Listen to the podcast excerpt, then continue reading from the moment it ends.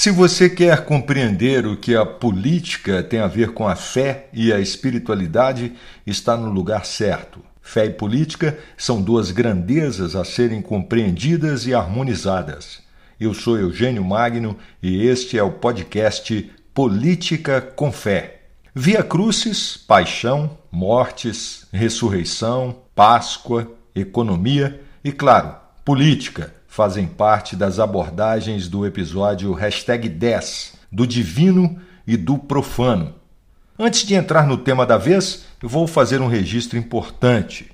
O nosso podcast, devagarzinho, vai consolidando uma audiência que, embora ainda não seja de milhares, trata-se de um público altamente qualificado, um perfil que significa muito para os nossos propósitos. São formadores de opinião que partilham de ideais assemelhados aos nossos e que estão, inclusive, ajudando a divulgar os episódios. Estamos sendo ouvidos em quase todos os estados brasileiros e em alguns países do mundo, como Angola, Áustria, Chile, Estados Unidos e Portugal. Ouvintes com quem mantenho contato direto me mandam recados e dão feedback sobre o podcast. Em breve, vamos criar um canal público para que todos possam interagir. Hoje eu vou registrar a mensagem que recebi da Áustria de uma amiga de Belo Horizonte, a atriz e bailarina Cláudia Lima, residente nesse país europeu há vários anos. Aspas para ela. Estou te acompanhando daqui. Os temas são enormemente importantes e você os desenvolve com muita clareza e competência de uma maneira acessível a todos. Espero que os seus podcasts atinjam o maior número possível de pessoas. O mundo necessita desses olhares sobre ele e ainda mais palavras e atitudes que levem a reflexões que possam trazer reações e atitudes realmente positivas. Falando especificamente sobre o episódio em que tratei do tema Educação para a Paz, Cláudia Lima disse o seguinte: abre aspas novamente. Meu querido Eugênio, o seu podcast sacudiu minhas memórias e sentimentos. O episódio hashtag 7, no qual você toca no tema, dentre outros, do fluxo, da migração e da comunicação não violenta, que acabam se interligando na experimentação da realidade que cito a seguir, aproxima-se muito das expectativas que vivi aqui intensamente, trabalhando como professora de teatro em projetos voltados para mulheres refugiadas, em especial aquelas oriundas da Síria e do Afeganistão. Foi profundamente forte e transformador ter lidado de tão perto com essa dura realidade e ter conhecido essas fortalezas femininas que se reergueram de escombros e atravessaram dias e noites a fio, terras e águas turbulentas com fuzis apontados para suas costas e frias lanças de metal perfurando sua pele para que não dormissem durante a travessia até chegarem aqui, onde enfrentariam novas batalhas. Desta vez, as armas apontadas para elas seriam outras, mas isso é assunto para uma outra vez. Um forte e saudoso abraço diretamente da Áustria, onde ainda seguimos em lockdown. Fecha aspas. Eu agradeço imensamente a escuta atenta e as palavras generosas da amiga Cláudia Lima e retribuo essa atenção tão sincera, parabenizando-a pelo seu importante ativismo cultural para além de nossas fronteiras. Valeu, minha querida. Continue firme aí na sua luta e conte com a nossa aqui. Um grande abraço. E vamos ao episódio do divino e do profano. No capítulo 43 do livro do profeta Isaías tem um trecho que diz: Não relembreis coisas passadas, não olheis para fatos antigos. Eis que eu farei coisas novas e que já estão surgindo. Acaso não as reconheceis? Pois abrirei uma estrada no deserto e farei correr rios na terra seca. Para a comunidade cristã, a Páscoa é símbolo de renascimento, é tempo de louvor e glórias ao Rei, é festejo, celebração da Boa Nova. Até porque, segundo o livro do Eclesiastes, há um tempo de campo e um tempo de canto. Páscoa é tempo de canto. Hora de esquecer o passado e de se dar conta de que coisas novas estão sendo feitas. E muitas coisas novas realmente estão sendo feitas. de divino e de profano, muito mais de profano. A cada dia, mais e mais pessoas embarcam ou reembarcam na disciplina religiosa em busca do milagroso, da verdade, do divino.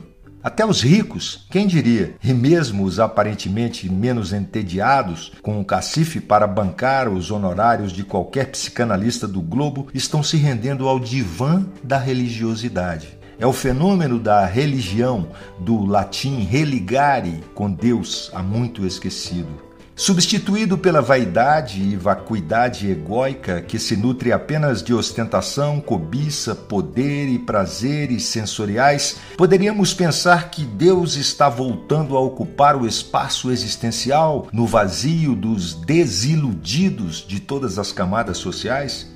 Estaria a humanidade se sentindo culpada pelos danos causados à vida, à natureza e aos seus semelhantes e amedrontada se penitencia?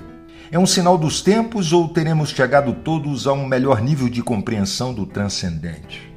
Ora, ora, as graças do divino se mantêm acessíveis somente aos que têm uma fé verdadeira e inabalável, como Jó, independentemente das circunstâncias. E milagres só ocorrem no plano do espírito e de uma iluminação que coloca o ser em harmonia com a vida e com o planeta algo que está muito além dessa relação comercial estabelecida com Deus por obra e graça desse protestantismo de seitas que vendem promessas de prosperidade e curas com hora marcada, educa para o negacionismo da ciência, faz proselitismo político à extrema direita e mantém milhões de incautos reféns de suas próprias misérias. Enquanto isso, a faca continua como sempre amolada. O mundo profano, que depois de organizar as pessoas em tribos, criou reinados, impérios, repúblicas, federações, estados e regimes, desordenou mais uma vez a vida humana de forma globalizada. Os donos do poder brincaram de deuses, aliciando a humanidade para a construção de um novo mundo,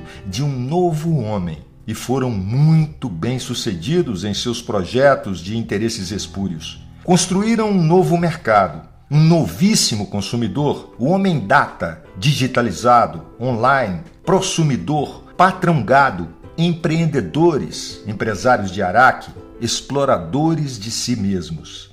As vozes destoantes dos cientistas das áreas humanas e sociais há muito tempo incendiaram o palco das incertezas sobre o novo poder nascente, o biopoder do hipercapitalismo financeiro, neoliberal e tecnológico do capital improdutivo. Com o fim das ideologias e o desmonte dos estados-nações, vivemos sob a batuta dessa coisa indefinível, sem identidade, sem rosto, chamada mercado, que é aliada a pastores sem escrúpulos, extremistas e políticos de aluguel, colapsaram uma nova desordem social.